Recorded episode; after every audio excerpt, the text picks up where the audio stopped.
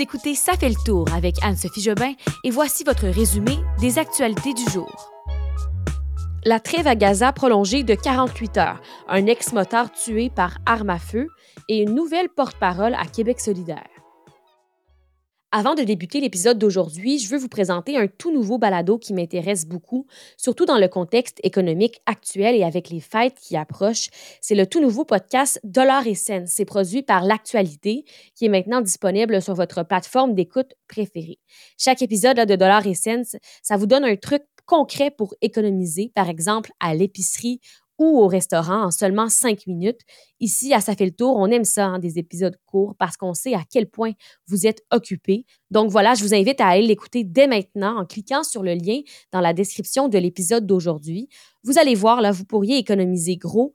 Il y a des gens qui ont fait des économies de plus de 1000 dollars en appliquant des conseils qui ont été entendus dans les podcasts. C'est pas rien. Euh, et je vais moi-même essayer quelques-unes des astuces de Dollar Essence. Je vous en dis plus sur les résultats dans les prochaines semaines. Bon lundi tout le monde, j'espère que vous avez une belle fin de semaine. Jean de Québec, je pense à vous si vous aimez la neige. Je pense à vous aussi si vous n'aimez pas la neige, parce que dans les deux cas, ben, ça vous fait vivre une émotion, parce que, bon, le ski va être beau. Hein, il y a beaucoup de neige à Québec, euh, mais ceux qui n'aiment pas euh, la neige vont être un peu déçus, parce qu'il y a une bonne bordée à Québec, contrairement à Montréal, où on a eu de la pluie, aucun flocon. Euh, comptez-vous chanceux quand même, hein, parce que la pluie en novembre comme ça, c'est un peu déprimant. Moi, j'aime mieux la petite neige, ça fait plus Noël. Ça a été une grosse fin de semaine. Vous l'avez entendu dans les manchettes Québec solidaire qui se sont réunis. Euh, et on a su qui était la nouvelle co-porte-parole. Il y a aussi les carabins de l'Université de Montréal qui ont remporté la Coupe Vanier. Quand même, euh, une belle victoire. Hein? Deux, équipes montréalaises qui ont remporté dans les dernières semaines. Et je parlais de la neige. Il y a eu beaucoup de pannes aussi hier soir, des pannes de courant. Euh, des milliers de personnes ouais, privées de courant, des écoles qui ont dû fermer aussi ce matin. On n'en parlera pas nécessairement dans cet épisode parce que, bon, ça n'a plus d'impact à l'heure où on se parle. Mais on va commencer tout de suite avec la première actualité. Je sais qu'on en parle souvent, mais il y a eu beaucoup de développement là-dessus, la guerre entre Israël et le Hamas. Alors, allons-y sans plus tarder avec cette première actualité. On croyait ce matin qu'il s'agirait du dernier jour de la trêve entre Israël et le Hamas et finalement, on a appris tantôt que la trêve a été prolongée de 48 heures. Il y avait les deux parties, le Qatar qui avait dit plutôt là, espérer prolonger le cessez-le-feu de quelques jours. Les Américains aussi voulaient ça. Euh, le Hamas qui avait dit être en faveur d'une prolongation de deux à quatre jours. Et même le premier ministre israélien, Benjamin Netanyahu, était en faveur de cette reconduction pour libérer plus d'otages, eh bien, ça a été confirmé. Donc, 48 heures de plus, hein, euh, ça va permettre d'autres libérations d'otages aux mains du mouvement islamiste palestinien et aussi de prisonniers qui sont détenus dans des prisons, des prisons, oui, israéliennes. Euh, alors, voilà, c'est quand même une bonne nouvelle pour ça. C'est un avancement dans le conflit, mais on ne sait jamais ce qui va se passer après cette trêve-là.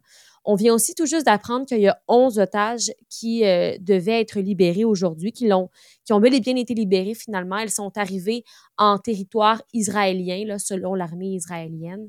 Et là, ce qu'on sait, c'est que les libérations qui ont été annoncées euh, par l'armée euh, israélienne portent maintenant à 58 le nombre total d'otages retenus à Gaza qui sont relâchés là, depuis vendredi, dont 18 en grande majorité des Thaïlandais qui n'étaient pas concernés par l'accord, mais qui ont été également libérés. On vous fera des mises à jour là-dessus toute la semaine parce que voilà la trêve qui se poursuit. Grève dans le secteur public, on dirait que j'ai l'habitude de vous parler de guerre et de, et de grève. C'est les deux gros sujets ces temps-ci.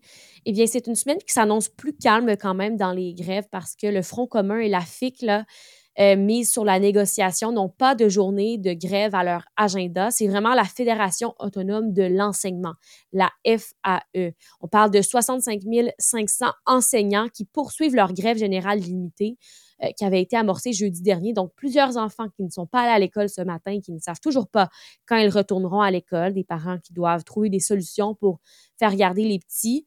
Euh, on doit donc déduire de tout ça là, que c'est environ 40 des écoles qui sont fermées pour une durée indéterminée quand même. La présidente euh, du syndicat, Mélanie Hubert, elle, dit qu'elle est confiante qu'il y aura une entente et que ce ne sera pas trop long encore, hein, que les enfants retourneront à l'école bientôt. Mais euh, elle le sait, s'il n'y a pas d'entente, s'il n'y a pas de négociation qui avance, ça se peut que la grève se prolonge encore. D'ailleurs, hier, il y a des centaines de membres de la FAE qui se sont rassemblés devant Radio-Canada. Le but de tout ça, c'était de souligner là, euh, un peu à leur façon, le passage de Sonia Lebel, la présidente du Conseil du Trésor, qui vraiment gère ces grèves-là dans le gouvernement. Eh elle était à Tout le monde en parle. Euh, alors, il, voulait montrer l'importance pour eux là, de, de rappeler à Sonia qu'il voulait négocier à Sonia, à Mme Lebel, bien sûr. Et elle a rappelé lors de cette grève que les enseignants vont continuer leur grève tant qu'ils n'auront pas obtenu de meilleures conditions. et elle assure quand même, Sonia Lebel, que les mêmes objectifs, qu'elle a les mêmes objectifs que les syndicats, qu'ils veulent avancer dans tout ça, mais que leurs demandes euh, doivent être plus flexibles à la table des négociations. Violence armée, je vous parle d'un ex-motard qui a été tué par balle. On a appris ça ce matin, lundi matin. Euh, il s'agit de Michel Dune Guérin, l'ancien chef des motards, les Mercenaires. C'est un club qui est associé aux Hells Angels. Il a été tué à l'extérieur d'un domicile de l'avenue des Orioles. C'est dans le coin de Charlebourg pour ceux qui connaissent Québec. Donc, le service de police de la ville de Québec qui a été appelé vers 6h30 ce matin pour un homme qui était gravement blessé et ils ont conclu ensuite que l'événement a été de nature criminelle. Donc, il s'agit d'un homme de 57 ans. Il a subi plusieurs blessures par arme à feu au thorax, a été transporté d'urgence euh, à l'hôpital, mais il a succombé à ses blessures finalement dans les heures qui ont suivi. Et euh, le service d'identité judiciaire du corps de police et un maître chien là, sont allés quand même sur les lieux pour mieux comprendre ce qui s'était passé. Il y a même un poste de commandement mobile qui a été déployé, quand même un poste de commandement important pour mieux comprendre, récolter les témoignages euh, des témoins. Il s'agit quand même du septième meurtre à survenir sur le territoire de la ville de Québec depuis le début de l'année. On a eu plusieurs quand même cas euh, en septembre, en octobre, entre autres, qu'on a couvert des meurtres à Québec. Et je rapporte les propos d'un ex-enquêteur euh, du service de police de la Ville de Québec. Il s'appelle Roger Ferland. Il était en entrevue à LCN et il dit qu'il y avait un important conflit qui était en cours depuis environ un an et demi entre des gangs de rue, des motards à Québec et que plusieurs entreprises de ce moteur en question étaient impliquées euh, et visées dans des avertissements dans les dernières semaines. Est-ce que c'est en lien avec ça, ce meurtre? Bon, il y a des fortes chances, mais bien sûr qu'il va y avoir une enquête. Je vous le disais en début d'épisode, Québec solidaire qui s'est réuni cette fin de semaine pour élire la nouvelle co-porte-parole de Québec solidaire. Et c'est l'ex-députée de Rouen-Noranda, Témiscamingue, Émilise Lessard-Terrien, qui a été élue. Alors, euh, il y avait une course entre trois, députés pour succéder à Manon Massé, qui était euh, l'ex-députée, la co-porte-parole de Rouen-Noranda, oui, Témiscamingue. Alors, la troisième co-porte-parole féminine de l'histoire de QS, c'est Émilie Lessard-Terrien. Et les trois autres, les deux autres, en fait, qui étaient dans la course, c'était Rouba Gazal et, euh, Christine Labrie. Donc, euh, très serré entre les trois. Premièrement, c'était surtout entre Rouba Gazal et Émilie Lessard-Terrien qui avaient respectivement 36,2 et 35% environ 35,4% des votes au premier tour. Au premier tour, Christine Labrie, elle, 28,4. Donc, ça se jouait vraiment entre Rouba Gazal et Émilise Lessard-Terrien. Et c'est finalement là, Émilise qui a gagné avec 50,3% des votes au second tour. Euh, Rouba, elle, a obtenu 49,7% Donc, ça a vraiment été serré entre les deux euh, tout le temps là, du vote. Et euh, ben, la nouvelle co-porte-parole, quand même, était, était, très fière lors de son discours, était émue. Elle a dit qu'elle était la voix des solidaires en région et a dit qu'avec son élection, Québec solidaire maintenant incarne les euh, aspirations de la ruralité et des régions. C'est comme ça qu'elle l'a dit.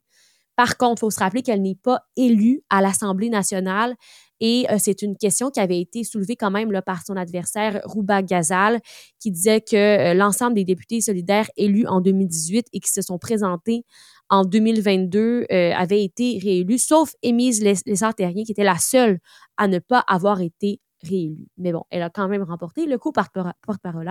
Et pour Gabriel Nadeau-Dubois, eh bien, il est sorti grand gagnant du vote de confiance. Là, il a récolté plus de 90% quand même.